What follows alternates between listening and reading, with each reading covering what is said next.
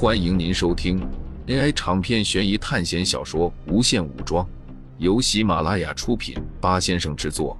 点击订阅，第一时间收听精彩内容。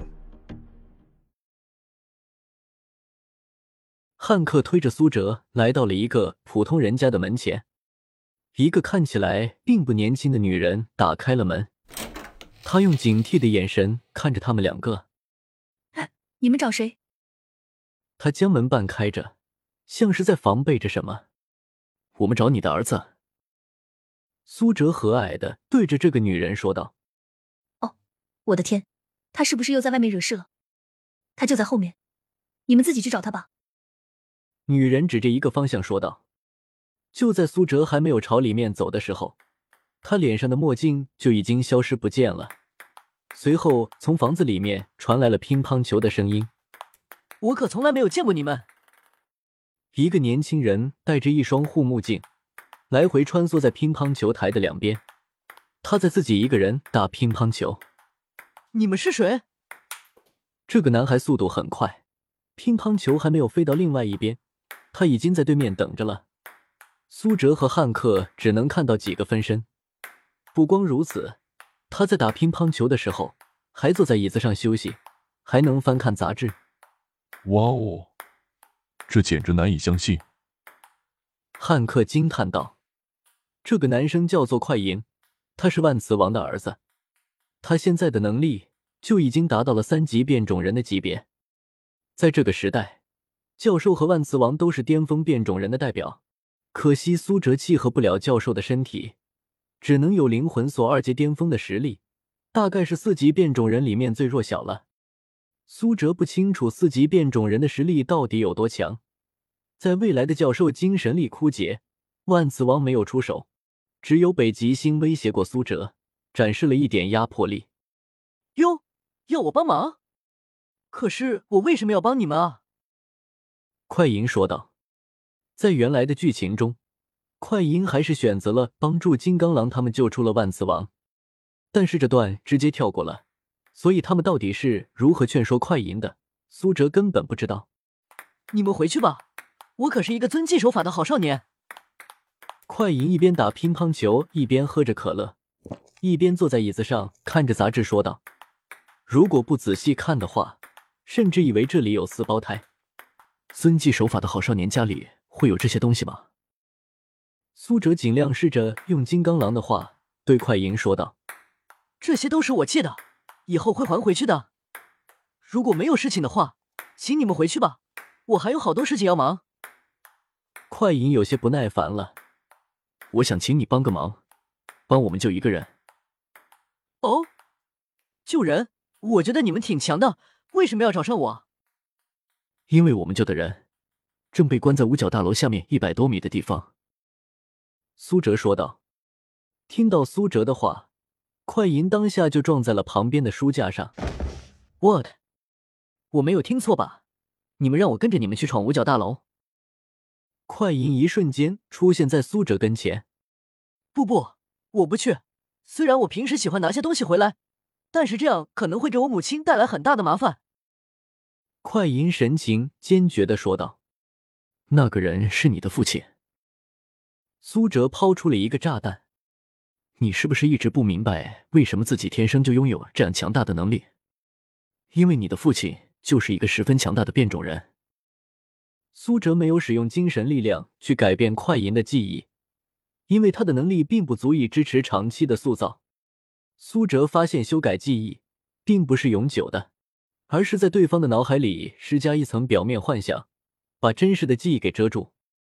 这样做需要长期的维持这股精神力量。苏哲并不能办到，但是未来的教授就能做到直接篡改记忆，那已经是经过了二次变异了。现在这个阶段的教授，不，不仅是教授，所有的变种人都没有后来强，他们还处在变异的开端。苏哲怕自己维持不住，导致快银记忆恢复，这样双重记忆的冲撞下，快银肯定知道是自己动了手脚。到时候凭借他那种恐怖的移动速度，苏哲意识还没有张开，就已经被他杀死了。快银显得很纠结，很明显，他十分想去。就在这时，快银的母亲走了进来，同意了让他一同救人。快银听到母亲的话，终于点了点头。三人坐上了汽车，扬长而去。但是就在他们走后不久，快银的母亲突然像是是回过神来了一样。咦，这孩子又去哪里了？真是没有办法。苏哲收回了一道精神力，对普通人使用的话。精神力消耗就会小很多，甚至可以说几乎没有。我父亲叫做什么名字？快银显然对“父亲”这个词语很陌生，说起来没有什么感情，但是却又带着好奇。你的父亲，从某种意义上来说，应该可以算得上是一个比较伟大的人。这是苏哲在看了那么多 X 战警电影后感受到的。是吗？那么他为什么会被关在五角大楼下面？快银问道：“这个的话，就等着你去问他吧。”经过长时间的驾驶，众人终于回到了废弃的学校。这里可真大！快银整个人穿梭在这种巨大的建筑里面，他一个人分成了几十个分身。他打开一个盖子，里面的灰尘马上就跑出来了，但是因为他速度太快了。这些四散的粉尘，在他看来就像是静止在原地一样。喂，你该消停一会了。汉克看着快银这样四处搜索，无可奈何的说道：“我们大概什么时候行动？”快银突然坐到了苏哲轮椅旁边的沙发上。两天后行动，在行动之前，我们需要确认一点东西。快银一脸的不解：“要不了多久，你就知道了。”深夜，本来就废弃的学院突然冒出来许多黑衣人，他们行动迅速，动作轻微，而且手上还拿着特种作战的冲锋枪。这群人大概有二十人左右，看他们的行为，应该是训练有素的特种部队。其中一人拿出了热感扫描器，在他们前面的别墅里有三个红色的热点，三个目标都在房间里，开始行动。但是就在这时，房间里面的三个热源突然消失了两个，有两个目标不见了。黑衣人低声的说道。但是就在他说完之后，热源居然变成了七个，然后又过了一秒，这上面的热源全部消失了。朋友，你是在找我吗？黑衣特种兵手上的热源显示器消失了，快银一把将仪器拍在其中一个特种兵头上。其他两个特种兵反应十分的快速，马上对着快银的方向就是好几枪。可惜子弹就像穿过他的身体一样，根本没有打中过他。他在子弹射来的时候移动到了别处，等子弹过了，他又回到了原地，所以造成了这样的假象。喂，你们这样一见面就这么不友好，真是没有礼貌！你们妈妈都没有教过你们怎么打招呼吗？快银说完话。剩下的两个特种兵突然脸撞脸的，直接被拍晕了过去。